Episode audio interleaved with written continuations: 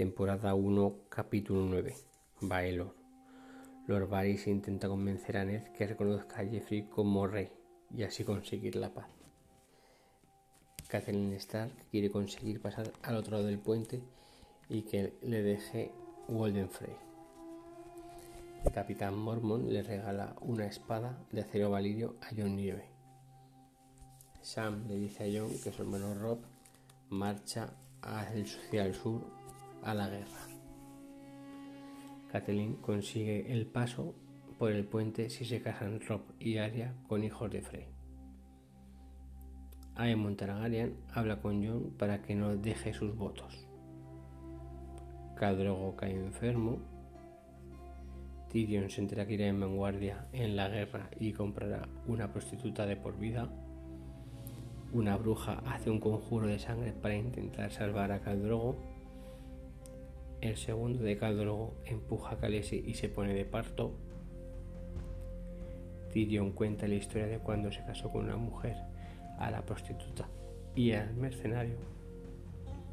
Se ve el principio de la batalla donde un arma salvaje deja fuera de combate a Tyrion. Después se ve el final de la batalla donde se ve que han ganado los Lannister.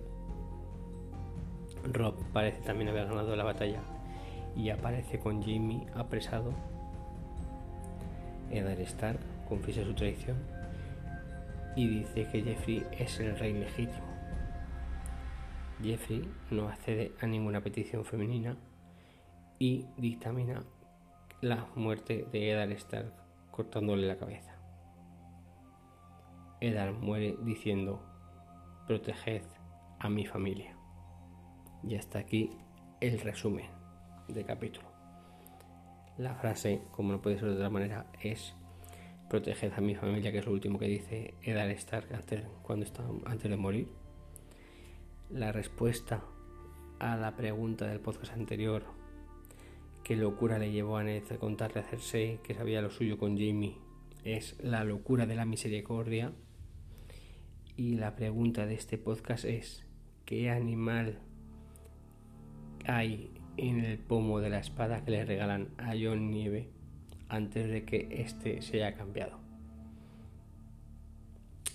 Y hasta aquí, Juego de Tronos, el resumen.